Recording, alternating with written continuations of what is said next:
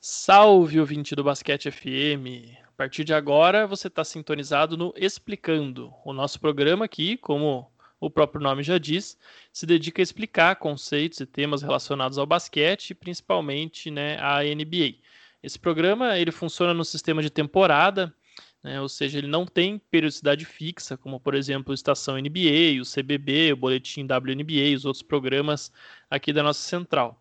No Explicando, a gente vai lançando os programas conforme as demandas por temas vão aparecendo. Então, é, mais do que nunca, é muito importante o feedback de vocês para que a gente saiba é, quais vão ser os próximos passos desse programa. Né? né? Não adianta a gente fazer, a gente tem, claro, uma série de temas que a gente imagina que possa acontecer, mas a gente vai é, desenvolvendo eles conforme o interesse dos nossos ouvintes em geral, que a gente achar que pode ser mais proveitoso para todo mundo que nos ouve. Essa aqui é a edição de número 2 do Explicando, que já começou com um especial de três partes sobre as regras salariais da NBA, o que faz esse episódio, além de o segundo do Explicando, também o segundo dessa trilogia inaugural do programa.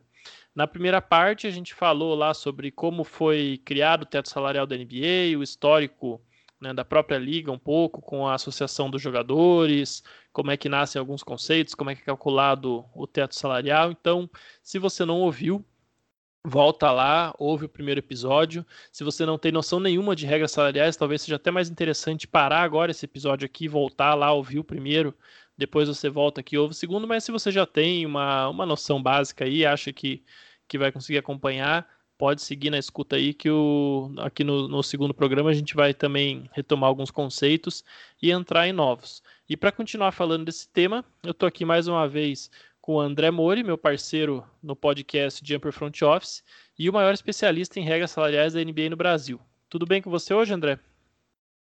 Tudo bem, Roma, pessoal do Basquete FM. Vamos lá, continuação. O primeiro episódio ficou bem legal, né? E agora a gente vai deixa um pouquinho a história para trás e vamos para o que impacta a NBA no, nessas temporadas que a gente está vivendo aí.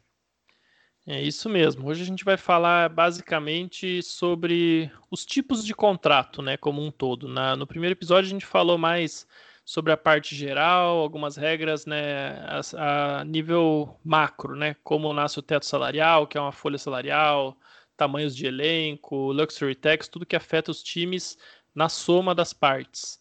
E hoje a gente vai falar justamente sobre essas partes, né? Os contratos especificamente vão ser o foco maior aqui do nosso, do nosso, da nossa segunda parte sobre o especial de regras salariais. Então, é, antes de mais nada, a gente tem que falar sobre o momento onde os jogadores assinam esses contratos, né? A gente vê é, falar muito sobre free agency ou agência livre, como alguns portais é, acabam traduzindo, né, que nada mais é do que aquele período que começa seguindo o calendário normal da NBA, né, sem tempo de pandemia, começa ali no dia 1 de julho, foi adiantado aí para final da tarde do dia 30 de junho nos últimos anos para enfim, a cobertura da mídia ser mais eficiente. E é aquele período onde os jogadores que estão em final de contrato podem começar a negociar com, com enfim, todas as equipes que têm espaço para receber eles na folha salarial, e aí eles vão negociar diversos tipos de contratos e exceções salariais e tudo mais, que é o que a gente vai explicar aqui hoje. E a, a tão famosa Free Agents tem basicamente é, do, duas modalidades onde o jogador pode se tornar um free agent ou agente livre, que é o, a restrita e a irrestrita. Né? Na restrita, o jogador, ele, a equipe tem o direito de igualar qualquer oferta que ele receba no mercado. Então, o jogador não pode simplesmente virar as costas para a equipe e falar: olha, eu estou indo embora, obrigado por tudo, a gente se vê por aí, tchau. Se é qualquer oferta que algum time fizer para ele, o time detentor dos direitos dele, o André já vai explicar melhor como é que funciona isso, tem o direito de igualar e ficar com ele no elenco por exatamente as mesmas condições que o terceiro time, a terceira parte envolvida na história, que seria o outro time, está oferecendo. Já na free agency irrestrita, o jogador ele é completamente livre para fazer o que ele quiser. Se o time dele tiver lá oferecendo um contrato máximo, que a gente também vai explicar o que é durante esse programa, e ele quiser assinar pelo contrato mínimo, que é outro conceito que a gente vai explicar também é, com outro time, ele pode. Não seria provavelmente a decisão mais inteligente do mundo, tá? Mas eu estou dando um exemplo exagerado aqui para para ficar bem claro, né, que nesse caso a liberdade é plena do jogador, ele faz o que ele bem entender, né, para a continuidade da carreira dele. Então, André, antes de mais nada, é, quando, o que, que define quando que o jogador ele é um free agent restrito e quando que ele é um free agent irrestrito? Legal. É, assim, acho que começar pela, pelo restrito, que é primeiro porque é um dos que mais gera dúvida, né, quando a gente está tá ali no, no Twitter ou mesmo em grupos conversando, é a que mais gera, gera dúvida. Então, quando que um jogador é, é free agent restrito? O caso mais comum são os jogadores que são draftados do, na primeira rodada e termina o quarto ano, né? Então, se termina o quarto ano de contrato e ele não não assina a extensão, né, que ele pode assinar ali no, no, no final ter do terceiro ano, né, ele pode negociar. Antes de começar a quarta temporada, ele já pode negociar um contrato, como nessa temporada foi, o caso de, do Bema Debaio, Tatum, né, de Aaron Fox, a todos os jogadores dessa, da, da safra de 2017. Né? E, então, quando eles não fazem isso, quando termina a quarta temporada, ele vira obrigatoriamente um free restrito. Né? O time não pode negociar mais durante essa, esse quarto ano o contrato com o jogador, então ele tem que chegar na, na quarta rodada, o time precisa fazer uma, uma, qualifying offer, né? É como se fosse assim, como, é, é, um valor, é, um, é, uma garantia de que ele vai, que ele vai negociar. Né? Eu quero ficar com seus direitos, então eu ofereço uma, uma qualifying offer, ele acaba virando uma cap hold, né? Que a gente falou no, no, no primeiro episódio e o, jogador, e o, e o time tem esse direito, como você falou, né, de, de cobrir a oferta. Né? Aí o, o time ele fica livre para negociar com qualquer time. Né? Na, nesse, no, na terceira temporada ele só pode negociar com o time atual. E então é, quando passa ele é free agent, ele pode negociar com qualquer time, né? com qualquer um dos 30 times. Se ele assina com um, um outro time, o time que detém os direitos dele tem dois, uh, dois dias né, para cobrir essa oferta e ele precisa, como você falou, ele precisa cobrir integralmente. E isso inclui algumas uh, poison pills, né, aquela, um, é, traduzindo ao pé da letra, né, seria uma, uma pílula venenosa, né? Então é, é uma são artifícios que, que o time coloca para tentar evitar com que o outro time é, cubra essa oferta, né? Então, os últimos exemplos que a gente teve na, naquela época do, do, New, do Brooklyn Nets, que eles estavam assinando, né? Assinou, acho que o, o Otto Porter, né? Se eu não me engano, Tyler Johnson. É, então eles colocavam, por exemplo, ah, eu, eu pago 50% do salário anual antes da temporada começar. Né, que é algo que não acontece, mas às vezes é um, é um o salário é, é quinzenal, né, os jogadores recebem a cada duas semanas recebe o, um percentual do salário deles eles colocaram 50% logo no começo. Né? Então, quando você está falando de um salário de 30 milhões, por exemplo, é antes mesmo da, da temporada começar, já tem que pagar 15 milhões, né? não entrou receita ainda, é aquela coisa, é uma tentativa de ferrar o fluxo de caixa né, do, do time. Uh, tem mais algumas coisas como a, a, forma como distribui o salário, né? Por exemplo, o Tyler Johnson, que era um, era um jogador lá que depois, no, nos últimos dois anos do contrato dele no Heat, foi, ele foi muito, era muito criticado, né, para um salário muito alto. Só que no fundo ele assinou que? Na época ele assinou um contrato mediano, né, pelo, pelo que ele mostrava, eram quatro anos e 12 milhões, então 48 milhões. Só que quando ele vem de uma segunda rodada ou não draftado, tem uma regrinha que a NBA que permite o que? Ele fazer o contrato aumentar muito no final né, nos dois anos. Então, assim, ele teve, ao, ao invés de, de colocar é, 4 anos e 12 milhões né, certinho, ou só com um aumento de 5, 5% ano, ano sobre ano que é permitido, o Nets colocou que nos dois primeiros anos ele ia pagar uma média de 5 a 6 milhões, e depois nos dois últimos anos, né, esse valor subia para a média de 18 milhões. Acho que alguma coisa, era alguma coisa assim. Né, numa tentativa também de que, fazer com que o time não, não deixasse é cobrir. Então, esse é, um, é o principal artifício que tem a, a free agency restrita, né? Então, eu estava falando, um caso é esse, né, do, do primeiro, do contrato de rookie, né, dos de jogadores escolhidos na primeira rodada. ou jogadores que vieram, seja da segunda rodada ou mesmo não draftados, que tenham três anos ou menos de, de NBA, né? Então, assim, se o jogador assina um contrato de dois ou três anos, ele, ao final desse terceiro ano, ele ele vira um free agent restrito. Se ele assina por quatro anos, ao final do quarto ano, ele vira um free agent irrestrito, ou seja, ele fica livre. Então, assim, essa é a segunda, a segunda forma de ter um jogador restrito. Ah, uma da, um, um, caso emblemático, assim, o, o, é o que o, o Nuggets fez com o Nikola Jokic. Né? Ele escolheu ele na segunda rodada, deu um contrato de quatro anos, só que é o que, que eles fizeram? Eles colocaram uma team option no final do terceiro ano. Né? Então, eles deram um contrato pelo mínimo ao longo de quatro anos, só que no, ao final do terceiro, eles colocaram uma team option para quê? Para que ele virasse um phrase restrito ao final da terceira temporada. Ele estourou, assim, se não me engano, foi, foi no final da segunda dele, que já mostrou né, o que que o que estava por vir. E então, quando chegou o final do terceiro ano com o Nuggets, o que, que o Nuggets fez? Declinou a terceira. Então, era um negócio assim que até ficou, ficou estranho, né? Porque, como assim, pô, ele tem um quarto ano pelo mínimo, né? É muito melhor usar esse valor para negociar com outro jogador, esse cap para outro jogador, né? Mas eles não, eles declinaram, fiz, assinaram o máximo com ele, né? Ele assinou um, contrato máximo por cinco anos ao final da terceira rodada e dali para frente está mais do que justificado né, o, o, o salário dele. É, antes, até dois anos atrás, três anos atrás, né, essas eram duas únicas formas. Hoje a gente tem uma terceira, que é o jogador que vem do, do, do two-way, né? Ele entra na NBA como um, com aquele contrato two-way, que é dividido entre, entre a NBA e a, a D-League, né?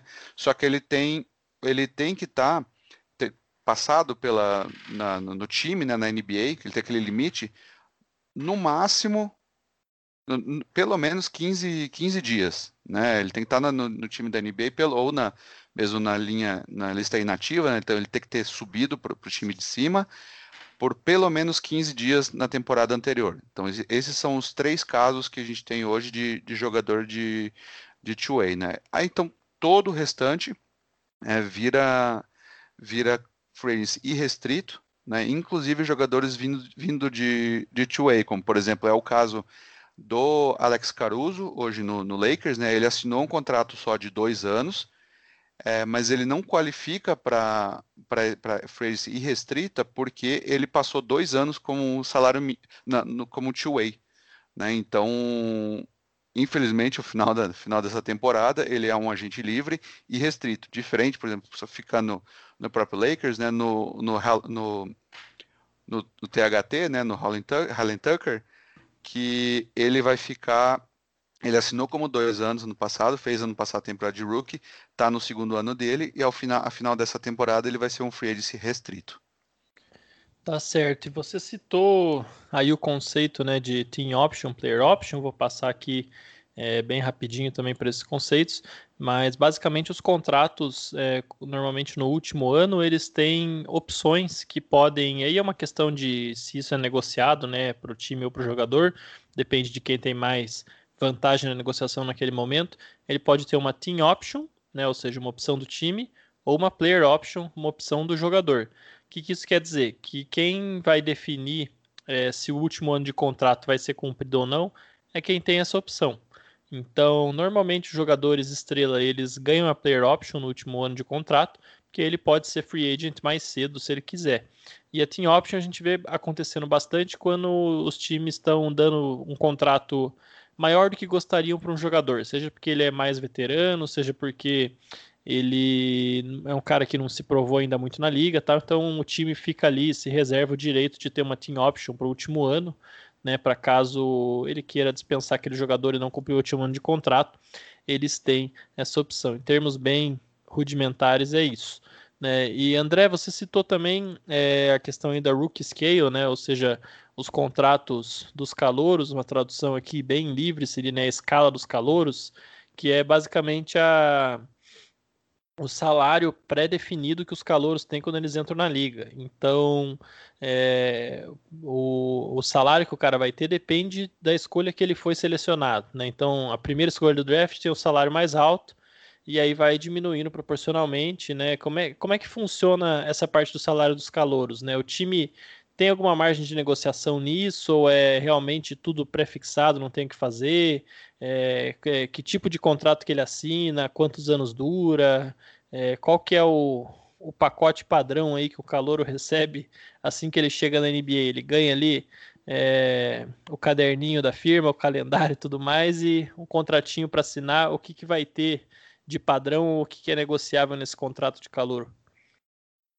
Legal. É, isso, bom, só porque eu falei que a gente ia deixar a história, história para trás, né?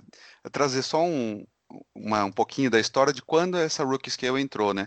Até, até 94, né, até, até, na verdade, o lockout que teve em 95, né? Que foi que é onde incluíram essa a rookie scale, mas por que, que eu mencionei 94?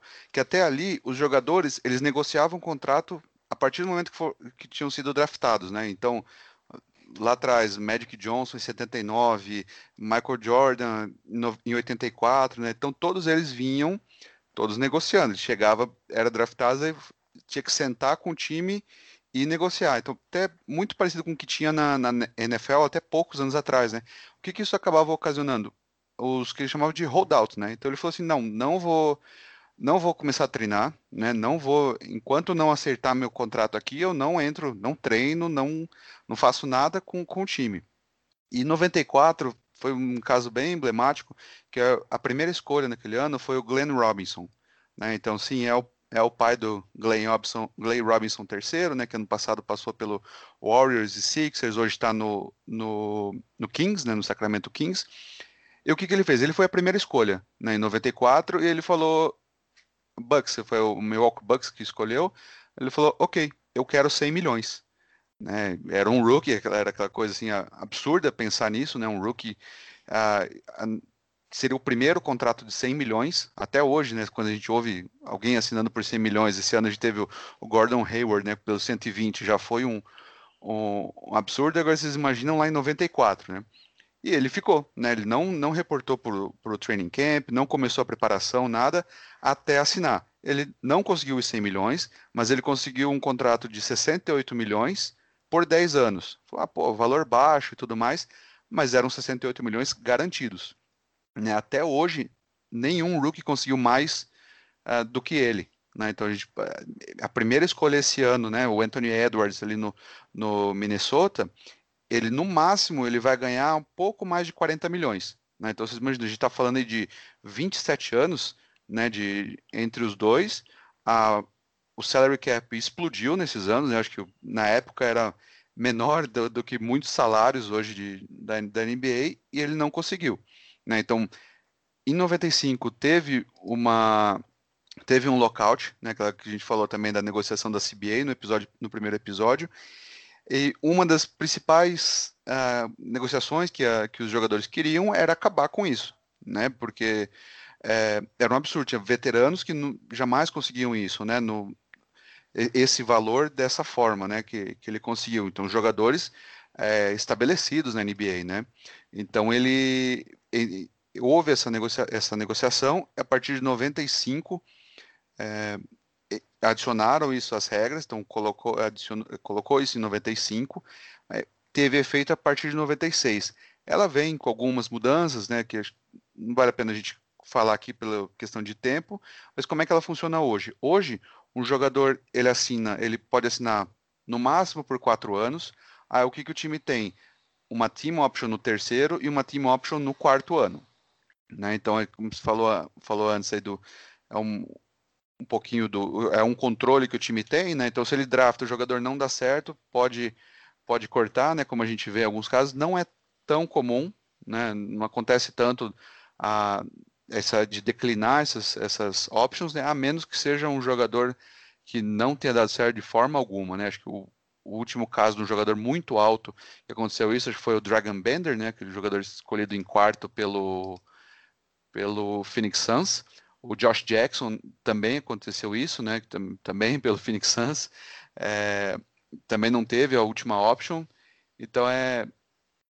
E quando esse, ele vira free agent, né? Se é, se é declinada essa opção, vira, ele vira um, um free agency antes do, do, devido. Você comentou se, como, é, como é uma scale, né? Como você falou, os, uh, os valores são, são fixados, né? Ele já entra sabendo o que ele vai ganhar nos dois primeiros anos, né? Então ele já tem aquele valor é, é fixo, não ele não pode fazer, não tem como ganhar mais do que aquilo. o time tem alguma coisa para negociar? A única coisa que o time consegue negociar é ele pode pagar dessa rookie scale, ele pode pagar 80 entre 80 e 120%. Agora eu só não lembro de cabeça se é se é qualquer valor entre isso ou se é 80, 100 e 120. O time tem essa opção, mas o mais comum é manter esse pagar os 120%, né? Então, se a primeira escolha do próximo do, do, do, draft que vem, né, de 2021, vamos dizer que o salário do primeiro ano na rookie scale seja 10 milhões, bem provável que ele vá assinar por 120, é, pelo 120%, ou seja, o primeiro ano dele vai ser 12 milhões. O segundo ano ele tem um aumento, né, um pouquinho de aumento, também, desculpe, mas eu não lembro de cabeça. O terceiro ano, que assim, a Team Option, essa eu sei que é, é um valor de 26,1% em cima do valor da segunda temporada. Né? Então, é por isso que até assim, o jogador quando chega na terceira e quarta, hoje tem um salto mais alto, né? e o quarto ano é 30% em cima do, desse último ano. É, aumentou, antigamente esse, esse percentual não era tão grande, mas também agora com os jogadores cada vez mais é, explodindo, né, estourando antes, logo, logo no começo, ah, foi uma forma da NBA também não deixar, por exemplo, ah, um time que escolhe escolhe dois, três jogadores, né? Vamos dizer, um time está lá no. Não gosto da palavra, mas acho que é a melhor forma de, de explicar, né? Tá no, no tank, né? Tentando conseguir as, as primeiras escolhas, é para evitar com que um time consiga fazer assim, chegando, chegue no terceiro ano, tenha dois jogadores no nível muito bom, né? Como se fosse acertou na mosca em dois jogadores e ainda tenha né, muito cap para completar o time. Então eles deram essa, essa, esse ajuste, né, que é algo muito comum nessa cada CBA que faz, é, eles chegam num acordo para ajustar esses, esses saltos aí, né, para não, não ficar tão discrepante entre um, entre um time e outro, né, que é até o que a gente vai falar acho que daqui a pouco, que é a, a questão do máximo, né, com, principalmente com a Derrick Rose Rule, né. Exatamente. Nós vamos entrar agora justamente nos contratos máximo e mínimo, né, que são dois contratos que a gente ouve muito debate aí em, em tempos de, de off-season, de free agents tudo mais, né? É, um dos debates que o pessoal mais gosta de, de ter nessa época é se tal jogador merece ou não um contrato máximo, né? Ou, então, para aqueles times que estão disputando título e precisam preencher o elenco, né? Porque já tem várias estrelas no time, bons jogadores. Quais são os veteranos que eles vão conseguir pelo mínimo, né? Para tentar disputar um título. Então, é, os jogadores de máximo e mínimo, eu acho que sem dúvida são sempre os mais debatidos em época de off-season, né? E você citou aí o, o lockout né, nos anos 90, esse de 95, depois o de 90 e 9, e foram dois lockouts onde muita coisa realmente mudou na NBA. E o contrato máximo ele nasce justamente aí no lockout entre 98 e 99, né? É até, eu acho até bem curioso aqui, é, saindo um pouco do tema, como esse lockout ele meio que marca é, duas eras na NBA, né? Que você acaba ali aquele período de dominância do Michael Jordan no Chicago Bulls, justamente com esse lockout. E esse ano tem aí até várias teorias do porquê isso acontece, né? Temporada mais corrida e a própria idade dos jogadores e tal, mas é meio que um ano onde você tem uma troca de guarda na NBA, né? A geração anos 90 meio que encerra e ali começa é, a era Tim Duncan, Shaquille O'Neal, que claro já vinha muito em alta, mas se torna, né, vai para outro patamar na temporada seguinte. Então, esse é um lockout bem curioso, ele não só dentro de quadra, como eu tô falando, mas também fora de quadra. Ele muda muito o, o, a forma como, como a NBA se organiza, né? E se cria justamente o contrato máximo, porque você tinha muita. É uma disparidade tremenda na NBA, né? Você tinha, por exemplo, é, os jogadores estavam já. O Shaquille O'Neal, quando ele vai para o Lakers, ele quer é, 100 milhões, 120 milhões, não lembro quanto que ele quer, porque. É, agora não tá me na cabeça o André com certeza. Lembra o jogador que o Alonso Morning tinha conseguido isso. Al tinha, Alonso Morning. É, o Alonso Morning tinha um outro jogador também que tinha o John Howard tinha conseguido John Howard também. foi o primeiro, é, foi o primeiro jogador que ganhou mais de, de 100 milhões, né? Ele assinou por 105. Isso. É uma negociação bem engraçada que ele, ele assinou com Hit, depois voltou pro Bug. Foi, é um, John Harden é um caso bem, bem particular, bem interessante para ver. É, e, e, aí é, era uma época onde você não tinha contrato máximo, os times podiam pagar o que fosse para os jogadores para eles ficarem, desde que eles tivessem os famosos bird rights, que também é um conceito que a gente já vai entrar na sequência, mas é, isso a, acabava que acontecer algumas coisas muito bizarras, como por exemplo é, o próprio Bulls de 98, se a gente for pegar como exemplo, né, o, o teto salarial daquela época era em torno de 27 milhões de dólares e o Michael Jordan ganhava 33 milhões de dólares. Né? Então, se você for fazer uma comparação com os dias de hoje, seria como se com esse teto salarial de 109 milhões tivesse um jogador ganhando 133 milhões, né? o que é algo impensável, porque o time já está, se não me engano, até acima do patamar da, da Luxury Tax. Né? Então acaba sendo uma coisa é, realmente maluca você pensar que a NBA já foi assim. E nesse lockout de 99 é, é realmente onde tudo mudou. Né? Foi um lockout onde o David Falk, que era o empresário do Michael Jordan, inclusive, ele foi uma voz muito influente, ele, ele foi um dos caras que, que direcionou as negociações para aquilo, aquilo que os jogadores precisavam, né? É, ele era mais conhecido por ser empresário do Jordan, mas ele era um cara muito influente nos anos 90, ele representou mais de 100 é, jogadores nessa época, foi um dos agentes realmente mais poderosos que a liga já teve, e, enfim, é um lockout que dá um podcast inteiro à parte, né, André? Então, é, não vou ficar falando muito aqui dele, mas é importante que a gente deixe claro que foi aí que muita coisa mudou e não à toa a gente vê uma mudança na configuração da liga a partir desse lockout. Então, é, aqueles super salários, contratos enormes lá de, de 6, 7 anos, tudo isso muda um pouco. Né? O contrato máximo ele foi sendo adaptado ao longo dos anos e hoje a gente tem como regra, tá? Tô falando frisando como regra porque como vocês já perceberam, tudo na NBA tem a sua exceçãozinha também, né? Mas como regra, hoje funciona assim. O jogador que ele tem até 6 anos de experiência, ele pode assinar por no máximo 25% do valor do teto salarial, né? Com, com aumento anual que vai depender do tipo de contrato, mas flutuando ali entre 5% e 8% ao ano. Por que, que esse, esse coisa é importante? Porque nos últimos anos, o cap muitas vezes subiu mais do que isso, né, de ano a ano. Então, por isso que a gente viu os jogadores terminando os contratos cada vez mais cedo para poder assinar contratos maiores na sequência.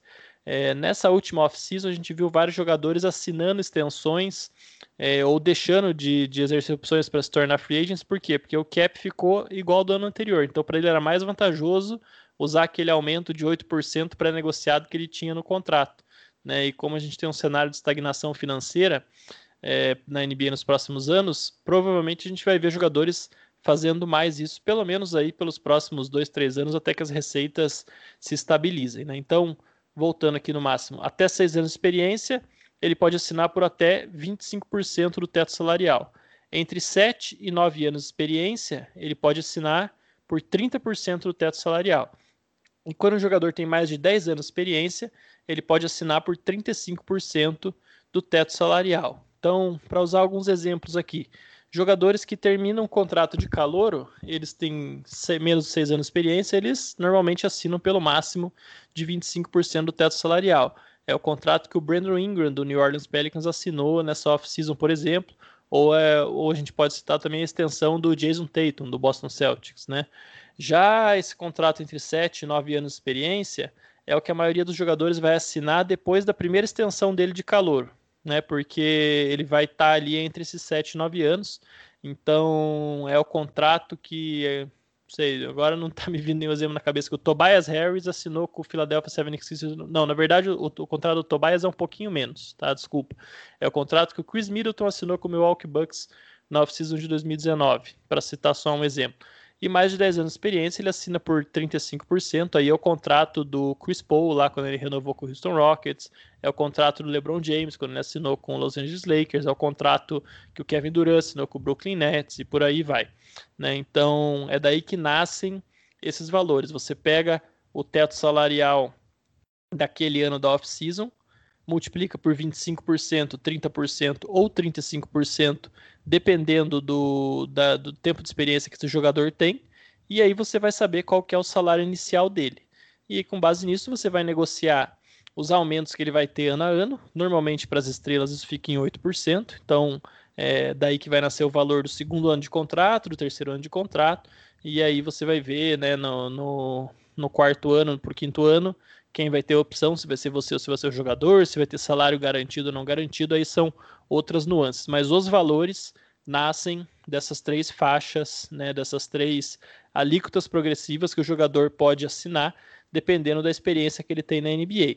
Só que, como é, todas as regras na NBA, sempre tem exceções, né, André? E na, no caso dos contratos máximos, a gente tem duas bem famosas aí, né? Uma, a Rose Rule, né? A regra Rose, criada em homenagem ao Derrick Rose, né? O contrato que ele assinou, desculpa, o contrato que ele não pôde assinar, né? E a outra é o, fam o famoso Supermax, né? Esse contrato que vem causando muita polêmica e discussão né, nos últimos anos da liga desde que ele foi instituído. Então, é, já que essa é a base do negócio, André, como é que a gente vai para as exceções? Quando que se justifica o jogador fugir dessas regras? Seis anos de experiência, 25%, 7 e 9, 30%, e mais de 10 anos de experiência, 35% do teto salarial como contrato máximo. Tá certo. É, só antes de, de, entrar nesses casos, né, dentro da faixa, só, é, apesar do nome ser máximo, né, como você falou, a gente tem as exceções, a, o que, que esse máximo, ele vale somente para o primeiro ano, né, só no momento que, que, o, que o jogador assina, né, até assim, por exemplo, hoje, se a gente vê ali o jogador que tem o maior salário nessa temporada é o Stephen Curry, né, no, no Warriors, esse ano ele está ganhando 43 milhões, né? 43 milhões, 6.362 dólares. Se eu fosse pegar o max dele, né, como você falou, ele já tem mais de 10 anos de NBA, então ele estaria, é, se ele fosse assinar o, na, na, temporada, ano, mês passado, né, para essa temporada 2021, o contrato máximo dele seria 38 milhões, 38,2 milhões. Né, arredondando para o cap que a gente tem dessa temporada de 109 milhões. Só que ele está ganhando né, 43 milhões, quase 5 quase 5 milhões a mais. Isso acontece por quê? É isso que falou, né? O contrato pelo máximo no ano que ele assina e depois ele pode, né, ele pode ir incluindo até 8% de aumento, né? O, que é o máximo que o time, quando está renovando seu próprio jogador, pode dar de aumento ano sobre ano. Na verdade, não é 8% ano sobre ano, né? No primeiro ano é considerado 8% em cima do salário dele, e esse valor depois é somado ano sobre ano, né? Então não é, não é juro composto, né? É, é o valor do primeiro ano só somando esse valor fixo a cada ano. Dessa forma que ele chegou nos, nos 43 milhões, né? Então, assim, esse é o primeiro caso que, pode, que um jogador pode exceder o máximo, né? Porque a partir do segundo ano ele vai estar acima disso. Ah, um segundo caso é o caso, por exemplo, que foi do, é, o caso do LeBron esse ano, né? Quando ele assinou essa a extensão de dois anos, que diz o quê? Que o, o quando o primeiro ano de contrato nunca pode ser menor do que 105% do contrato anterior. Né? Então, o LeBron, quando ele abriu mão da, da player option dele, que era para 2021-22, é, se ele fosse colocar o máximo dele, seria menor do que isso. Então, o que, que o que, que aconteceu? É, acabou virando, ele acabou assinando por 105% do salário dele dessa temporada. Né? Porque, como você falou, vai ter esse problema de, do, do cap as próximas temporadas, né, pelo, pelo Covid, pela perda de receita do Covid. Então o LeBron entrou nessa, nessa segunda nessa segundo, segundo caso, né? A terceira, uma terceira opção, é, um ter, desculpe, um terceiro, uma terceira exceção, né? Quando ele ele tem tem uma exceçãozinha envolvendo os, os 30%, né? Que é quando o jogador se ele atinge alguns é, esses alguns patamares que a NBA estabeleceu, né? Que é isso que, que aí ele vai vai estar elegível antes de estar naquela na faixa, né? Que você comentou. Um quarto caso, não sei se o pessoal lembra do, do episódio passado que a gente falou, né? Do, da folha salarial mínima, né? Que o valor é distribuído. Se o jogador está no máximo, pelo menos no máximo, aquela distribuição que a gente comentou, ele não tem direito a isso. Né? Então, por exemplo, se o Lakers estivesse abaixo, tivesse só o LeBron e o Anthony Davis, acima no, máximo e todo o resto do jogador fosse mínimo, que de forma ao Lakers não ter chegado à folha salarial mínima, essa aquela diferença né, que a gente falou, ela não seria distribuída para os dois, né, seria só para o restante do elenco. Então, assim, essa é uma, mais uma restrição que acontece.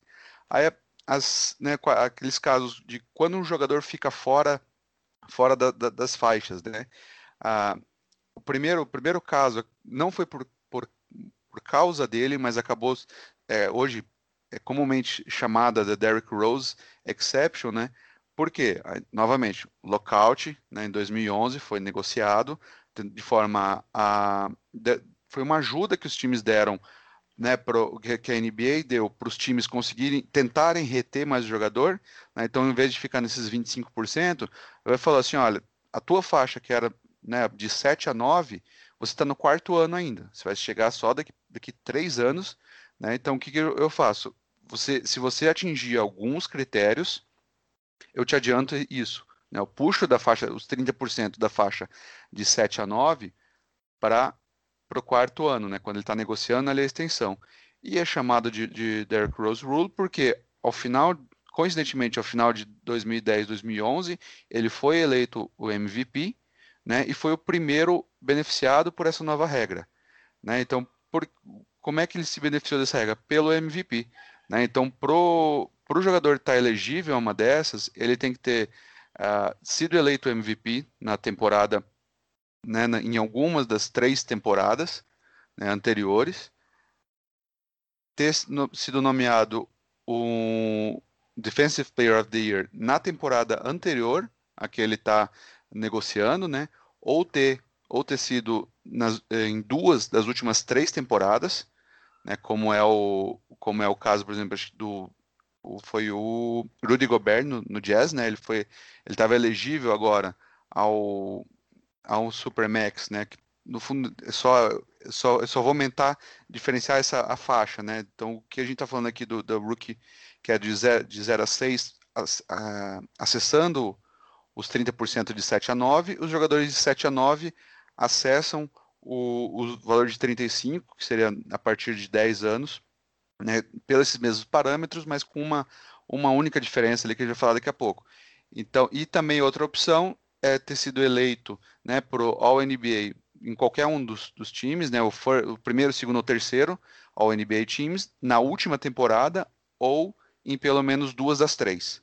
Né, então, das últimas três, das três temporadas anteriores. Então, esses são os critérios para eles é, estarem elegíveis a isso ajudou um pouquinho, porque né, você pegar 5% a mais de contrato somado ao, ao aumento que ele pode dar, né, era um incentivo financeiro aos, aos jogadores para assinarem a extensão. Né? Então isso é muito comum hoje ah, e até gera um pouco de confusão também nessa, nessa off-season, teve muita, muita dúvida, né? De, por que, que, o, por que, que anunciavam como 5 anos e cento, 190 milhões né, para pro Bana Debaio, o Jason Tatum, eles falaram muito, né, de, ah, são 5 anos e 190 milhões. Mas isso é se ele atingir alguma dessas, ah, dessa, desses critérios, né? O que, na verdade, o que, que era? Era 5 anos por 163 milhões. Aí esse é o máximo, de fato, é isso que ele tem garantido, né, do, dos 5 anos, que também era muito anunciado, o De'Aaron Fox, Fox, por exemplo, do Kings, o dele foi anunciado mais claramente com 163,5 com, e o máximo. E Bana Debaio também como máximo por 190. Então a diferença foi essa. Aí o que, que os times colocam? São esses critérios podem ser negociados, negociáveis também. Né? Então, assim, entre o 25 e o 30, o time pode oferecer qualquer coisa. Então é muito como que virou padrão nos últimos anos, é eles colocarem principalmente esse critério dos All-NBA Teams, né? De colocar, falar, se você chegar, se for no terceiro time é 25%, se for no segundo é 27%, 28%, e se for no primeiro time é 30%. É, velha situação ganha-ganha, né? Porque, por exemplo, se é um pivô e o cara foi eleito para o All-NBA First Team, significa que o cara é o melhor pivô naquela temporada, né? Então o time também não vai achar ruim pagar 30%, sabendo que vai ter mais alguns anos, pelo menos três anos, né? Se a negociação for de, de quatro anos, uh, garantidos, né? Colocando uma team option, uma player option no quinto ano. Que também, também é, um, é uma coisa de, de, de negociação, né? E, então, isso, esse é para esse primeiro caso. Aí o Supermax, como você falou, Roma, é, virou, está muito na moda né, nos últimos, os últimos anos aí.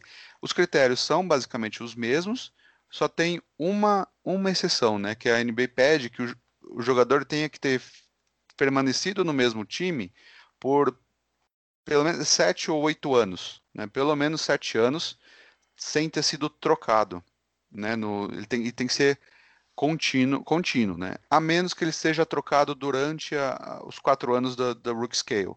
Então, se o jogador está no time por pelo menos sete anos, né? Não foi trocado durante a Rook Scale, assinou a primeira extensão de contrato, tem pelo menos sete anos com o mesmo time, ele pode assinar, ele tem acesso e, e os critérios ali, né, que a gente comentou agora, ele tem acesso aos 35%. Né? Então, esse era o, o caso, por exemplo, que o Giannis usou para assinar esse ano, né, no, com, renovar com, com o Milwaukee Bucks.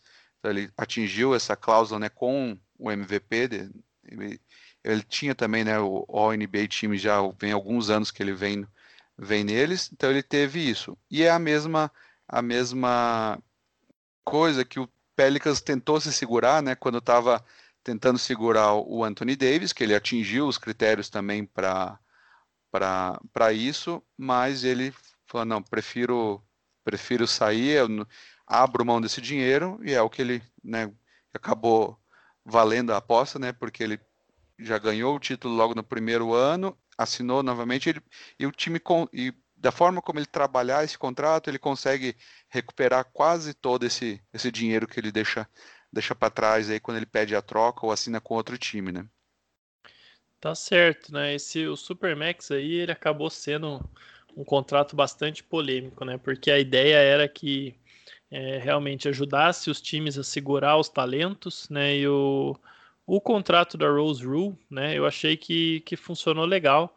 Você consegue pagar suas jovens estrelas é, e eles realmente merecem, né? Os jogadores, a gente vê eles chegando cada vez mais prontos na NBA e realmente merecendo esses contratos. Não faria sentido aí um, sei lá, um Jason Tatum da vida ficar ganhando 5% a menos do que um cara só por, né, um cara inferior a ele só porque tem menos experiência na liga, então é, é mais do que merecido, né? E ajuda os times também a criar é, uma boa vontade aí com, com os jogadores, né, para a próxima renovação.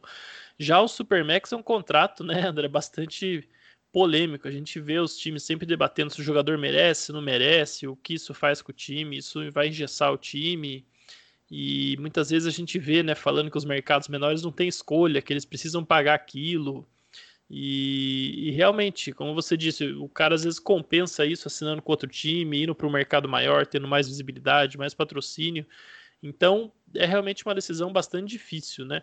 A gente viu o Yannis Antetokounmpo assinando essa extensão né, na última off-season, mas também viu o Anthony Davis recusando essa oferta do New Orleans Pelicans, viu o Kawhi Leonard recusando essa oferta do San Antonio Spurs, né, como forma deles é, serem eventualmente negociados e depois o, o Anthony Davis como é, na, numa troca e o Kawhi Leonard via free agents chegarem finalmente nos destinos onde eles queriam.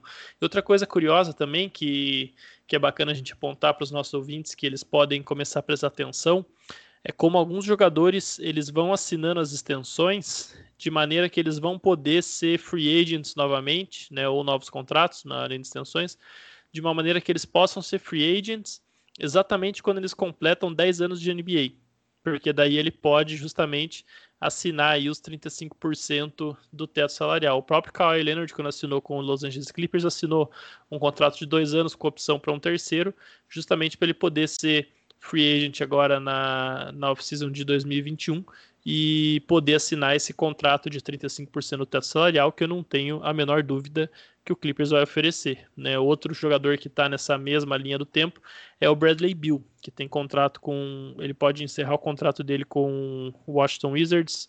Agora não me lembro se é 2022 ou 2023, eu acho que é 23. E, e também vai poder buscar esse contrato aí de de 10 anos, 35%. Então, é algo que os jogadores vêm fazendo cada vez mais. A gente vê os atletas, é, claro, eles estão, todos eles estão, mais cientes de tudo. A NBPA faz um excelente trabalho né, de, de conscientização. Os agentes também, que são partes interessadas, né, porque recebem comissão sobre o valor dos contratos, é, orienta os jogadores cada vez mais nesse sentido. E a gente vê uma liga onde lá atrás, é curioso isso, né? O contrato máximo ele chegou a ter duração, se eu não me engano, de até sete anos. E num primeiro momento foram os times que quiseram tirar essa regra dos sete anos, porque acontecia que eles davam um contrato para um cara, que ele rendia ali dois, três anos desses sete, e o resto virava um peso morto. E hoje é o contrário, né? Eu acho que muitos times, se pudessem, é, tirariam aí as opções contratuais, gostariam de ter o jogador pelo contrato máximo por 5, 6 anos, porque se tornou mais difícil do que nunca manter as estrelas em casa, né? E se a gente tem um contrato máximo, a gente tem também um contrato mínimo, né? É, não vou dizer aqui que é até uma contrapartida da que a Associação dos Jogadores conseguiu pela criação do contrato máximo, porque é, foram, enfim, instituições diferentes em tempos distintos, mas é, se existe uma lógica de que a, a, franquia tem o máximo que ela pode pagar para o jogador para não criar uma situação com muita distorção, também existe um mínimo que o jogador tem que receber, e esse mínimo ele é dotado de várias é, regras diferentes, né, André? A gente tem é, uma tabela progressiva de, de por experiência também, só que no caso do contrato mínimo não é por, por faixas, né? Ele é literalmente por anos. Então, o cara que tem um ano de liga vai ganhar tanto, o cara que tem dois anos vai ganhar tanto e por aí vai, até que o cara que tem mais de 10 anos ele vai padronizar, né? E é, esse mínimo também ele é contabilizado de maneira diferente. Acho que você já vai explicar isso um pouquinho para nós. Ele tem alguns mecanismos aí que fazem dele uma, um salário compensatório, até porque ele é, entre aspas, um incentivo da liga para que os times contratem jogadores por esse salário mínimo, né, para que eles, eles ganhem um determinado é, piso mínimo salarial. Então tem uma contrapartida da liga por esse tipo de salário e contabilmente ele acaba entrando por um valor diferente no, nos livros dos times, né? Então como é que funciona esse contrato mínimo, André? O que, que é, o jogador está recebendo quando ele assina lá pelo mínimo de veterano? A gente ouve tanto falar essa expressão, né? Mínimo de veterano. É, é isso mesmo. Você comentou, é, é uma tabela, né? Que ela leva duas, tem duas variáveis. Né? Então é uma matriz que é anos de NBA, né? Então, como a gente falou ali, igual as faixas de Max, né? Então tem de 0 até pelo menos 10, então a partir do décimo ano, né? Ele tem um valor mínimo. E né, a, outra, a outra parte da matriz é o ano de, do contrato. Né? Então, assim, a gente vai ter que, no primeiro ano, dependendo da, da, né, da experiência dele, no ano 1 um, ele vai ter um valor, aí no ano 2, eu preciso, eu não vou olhar no ano 2 né, do nível de contrato que ele assinou. Né, se ele assinou um contrato de dois anos, por exemplo. Eu desço um degrau, aí vejo o ano 2 com um ano de experiência. Né, até até para que, sim, como tem ano após ano essa a tabelinha vem aumentando, né, para também não penalizar o jogador, o cara já recebe o salário mínimo, né, ainda não ter nenhum, nenhum aumento ali de acordo com, a, com o crescimento. Então é, é uma, é uma tabela que a gente lê em diagonal. Né, o time ele, o jogador vai, vai passando de fase, né, vamos dizer assim, de acordo com o ano do, do, contrato. E a partir do décimo ano, né, como você falou, qual é o incentivo que um time tem para contratar um jogador ali de 36 anos, né, 30, 33, 34, né, vamos assumir que ele, ele chegue na, na NBA mais tarde, né, que muitas vezes é o caso de um jogador não draftado ou de segunda rodada, né a, a NBA eles devolvem uma parte do salário. Então hoje, se a gente pegasse assim, o salário do, de, um, de um salário mínimo de um veterano de pelo menos 10 anos é 2,6 milhões, né, que acho que é o caso dessa temporada, a, a NBA de, devolve quase um milhão. Né? Então, para é o que conta no cap mesmo, vai ser 1,6. Né? Então, é que aí vai ser é, quase o valor de um jogador com dois anos de experiência. Né? Então, é uma forma de ter o veterano, né, manter ele na, na NBA. E então esse é, né, esse que é o que é o, o, o, caso do, do mínimo. Aí só um último detalhe quanto ao mínimo, que o contrato ele vai, ele decresce conforme a temporada vai passando. Né? Então, se, se, o jogador assina na metade da temporada, ele vai receber metade do valor desse valor do mínimo. Né? Então é o caso, por exemplo, de novo, desculpa trazer, mas é um caso que está com muita exceção esse ano, né? Do Lakers, ele está ali no limite do, da, da April, né, que a gente comentou na primeira, no primeiro episódio. E, então ele tem, acho que cerca de 800, 900 mil dólares só até chegar a essa linha, que ele não pode ultrapassar de forma alguma. Então ele vai ter que esperar até ali comecinho de março, que é a época que vem os, os jogadores de buyout, né, para poder assinar, porque aí o salário mínimo dele já vai caber dentro dessa faixa. Tá certo. E um outro conceito que é bem importante a gente passar também, né, diante dessas é, esses tipos de contrato todos e tudo mais, é, a gente vai falar agora um pouco de exceções e talvez a mãe de todas as exceções são os famosos bird rights, né? Que assim como a Derrick Rose Rule foram foi criada, né, com homenagem, em homenagem entre aspas ao Derrick Rose, uh, os bird rights foram criados em homenagem ao Larry Bird, né? Que ela é a exceção mais conhecida da NBA. De maneira bem simples, é, ela permite que o, os times possam renovar com o próprio jogador dele, né? Que é ela, ela tem, vamos dizer, os direitos de renovar com o seu próprio jogador, mesmo que ela esteja acima do cap. Então, vamos dizer, o time, o cap lá é 109 milhões, o time já tem 120 milhões de salários, mas ele tem um jogador que está terminando o contrato dele. Ele tem o direito de oferecer uma, uma extensão contratual para esse jogador. Caso contrário, ele, teria, ele seria obrigado a perder esse jogador e não seria nem justo com o próprio atleta, porque quem garante que vão ter outros times com cap dispostos a oferecer contrato para ele. Então, até por uma questão de você né, não penalizar o jogador por continuar com o mesmo time, é, você pode é, passar um, acima do cap para assinar com esse jogador. Mas tem algumas regrinhas aí, né, André? A mais básica de todas é que o time tem que estar tá por pelo menos três anos naquele contrato. Não é, não quer dizer que ele, ele tem que estar no mesmo time. Ele não pode ter trocado de time como free agent, por exemplo, mas ele pode ter sido trocado. Tá? Então vamos trazer um exemplo aqui bem, é um jogador que ele ele tá ele, ele, ele assinou um contrato com sei lá com o Lakers hoje. É, daqui um ano e meio ele foi trocado lá para o Knicks e vai acabar o contrato dele enquanto ele está no Knicks, né? Um contrato de três anos como ele ficou os três anos no mesmo contrato, sem sair do contrato, sem ser dispensado, sem assinar como free agent com ninguém, o Knicks, nesse caso, vai ter os bird rights dele, vai poder oferecer o contrato que quiser para ele. Se ele trocar como free agent, aí a história muda, né? Aí a gente tem também é, a questão aí do early bird, né? Que é você pode é, quando o jogador está no segundo ano do mesmo contrato, você tem tipo uma versão reduzida do, do dos bird rights, né? É, essencialmente, nos bird rights você pode dar o contrato que você quiser para o cara, você pode pagar até o máximo, né? E no early bird você pode pagar até 175% do salário do jogador na temporada anterior ou o salário médio da NBA, né? Dependendo de qual deles for maior.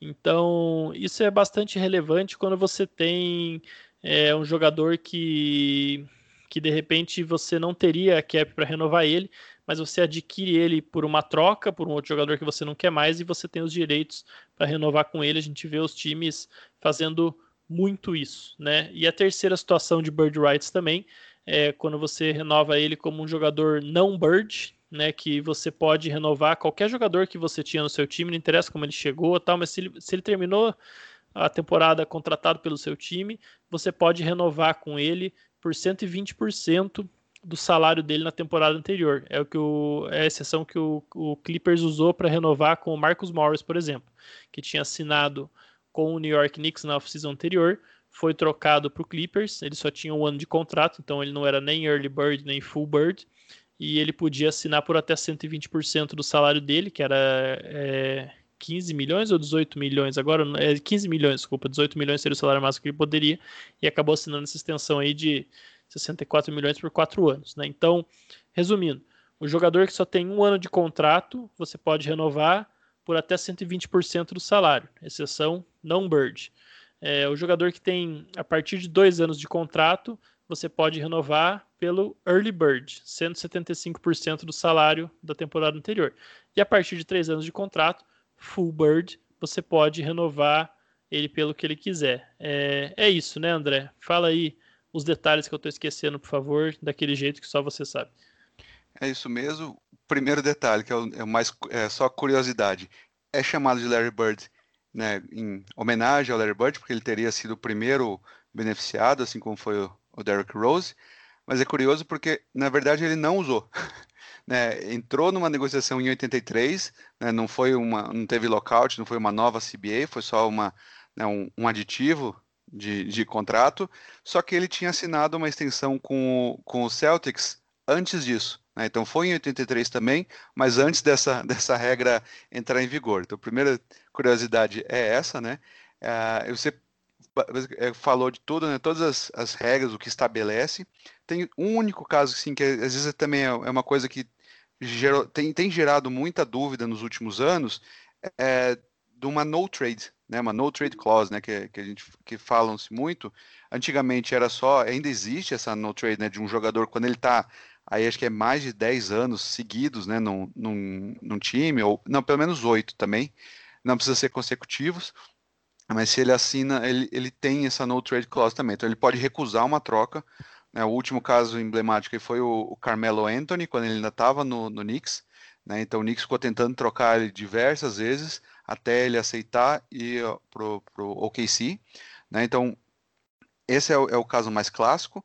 Mas tem um caso que é o que está acontecendo mais e com jogadores medianos, né, que o povo está em dúvida, que é quando o jogador ele tá, ele assina no, ele assina um contrato de, de um ou dois anos, né?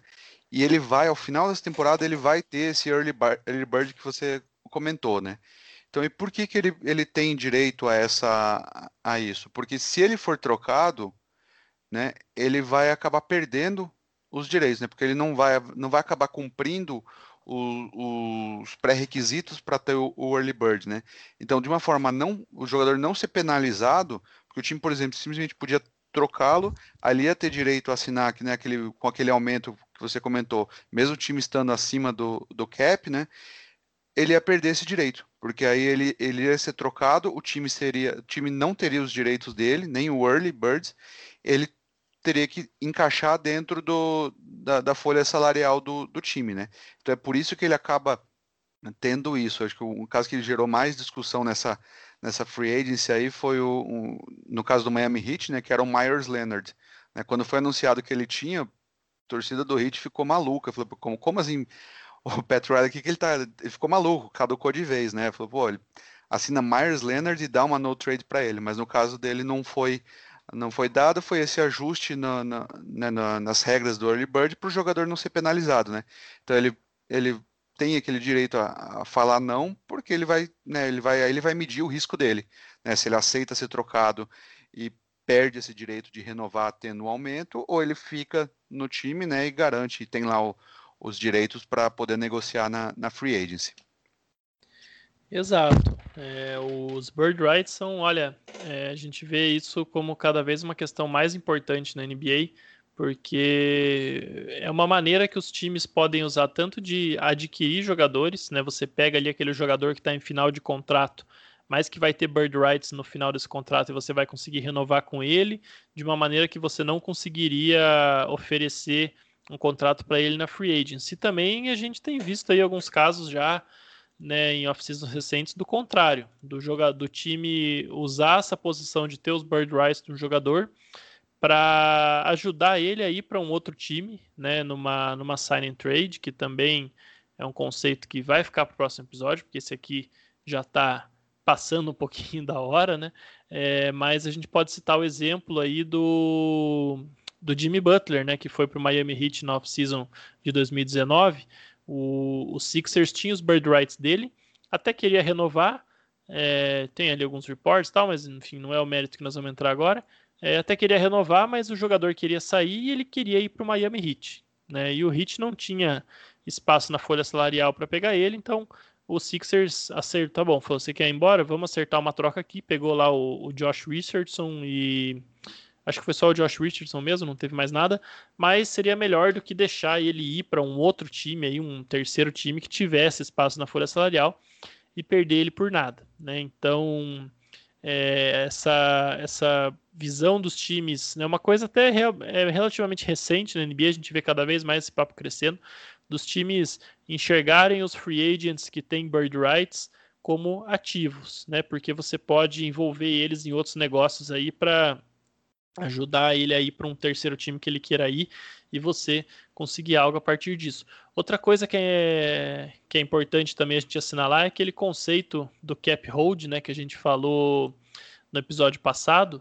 É, no momento que o time renuncia o, aquele, os direitos daquele jogador, ele, ele limpa o cap hold. Né? Então, se ele for precisar usar aquele espaço na, na folha salarial, é, você vai limpar o, o cap hold do, do, da sua folha, mas você vai perder os direitos sobre aquele jogador. Então, isso acontece para quê? Para que você, o time, não consiga alinhar, sei lá, todo mundo para ser free agent ao mesmo tempo, e ele usa o espaço na folha salarial para contratar outros jogadores no mercado e depois, ainda por cima, renova com os jogadores que ele já tinha por bird rights. Né? Então, o cap hold ele é um, um contrapeso aí à instituição dos bird rights para você não criar nenhuma distorção na ação dos times no mercado. Então, bom, acho que esse episódio já passou um pouco da hora, né, André? A gente até, é, sendo bem honesto, tinha planos de falar algumas coisas a mais, mas a gente vai deixar para o terceiro episódio. Lembrando que o terceiro capítulo desse especial, daqui 15 dias mais ou menos, né? Dependendo de quando você estiver ouvindo esse programa. É, ele vai ser gravado no formato de live no nosso YouTube. Ele vai sair aqui nos feeds de podcast também. Quem escuta por aqui pode ficar tranquilo que vai sair por aqui.